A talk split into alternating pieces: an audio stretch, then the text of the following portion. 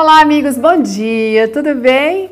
Nossa meditação hoje foi escrita pela Juliana Lang e ela tem formação em é, pedagogia, em secretaria, secretariado, mas ela está agora em casa cuidando dos filhos e mora lá em Gravataí, no Rio Grande do Sul. E a meditação dela vem falando a respeito dessa necessidade que a gente tem de abrir os nossos olhos para ver o outro, para ver o próximo, para poder estender a mão. Ela tinha acabado de sair de um culto e a meditação que ela escutou ali na igreja foi assim uma coisa poderosa que ela saiu de lá com uma vontade tão grande de ajudar os outros, sabe? Ela estava com o coração aquecido, já sonhando em doar a cesta básica, de fazer visita para pessoas necessitadas, acolher uma família, e assim foi.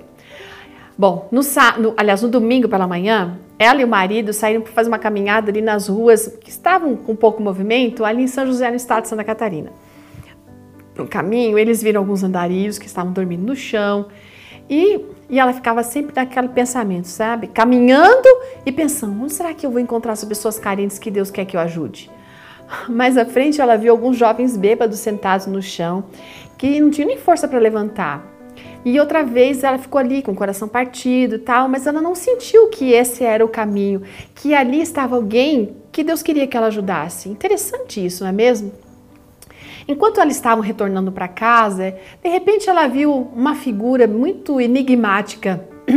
Ela disse que aquela cena paralisou ela, porque o olhar daquela pessoa estava metros de distância, mas parece que o olhar daquela pessoa conseguia alcançar ela, sabe? Era um homem, ele estava vestido com trapos, mas ele tinha uma postura. E ele veio de uma forma silenciosa bem em direção a ela e estendeu os braços. Bom, o marido dela não conhecia, era um andarilho, ele pegou então e afastou a nossa amiga Juliana para o lado. E então ela passou aquele homem, olhou para trás e percebeu que ele continuava olhando para ela com aquele olhar diferenciado. E ele não falou nada, ele apenas sorriu. Gente, ela disse que naquele momento ela reconheceu aquele olhar e ela desabou em lágrimas. Aí ela pediu para parar, falou assim, não, meu bem, para aqui, eu tenho que te falar uma coisa. Ela contou então. E ela percebeu que aquilo era uma resposta à oração dela.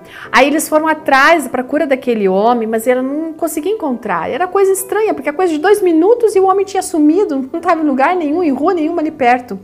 Naquele momento, veio na mente dela uma voz mansa e suave, dizendo assim: Filha, você não está preparada, filha. Havia tantas pessoas ao seu redor precisando de ajuda, mas você não pôde suportar o meu olhar. Faça o melhor onde você estiver e floresça onde você estiver plantada. Deus reforçou no coração da Juliana que o momento para ajudar é agora, que as pessoas que estão necessitando, elas estão aí ao nosso redor. Nós precisamos fazer algo por elas, certo? No entanto, uma coisa é certa: quem busca o Senhor sempre vai encontrar. As respostas estão sempre ao nosso alcance, então por isso a gente pode sim fazer o melhor e estender a mão certo? Mas por favor, não se esqueça de abrir os olhos também para poder ver quem realmente está precisando de ajuda.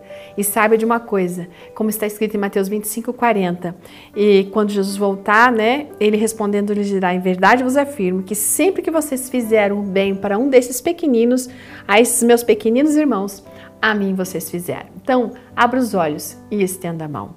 Deus abençoe você e até amanhã. Tchau.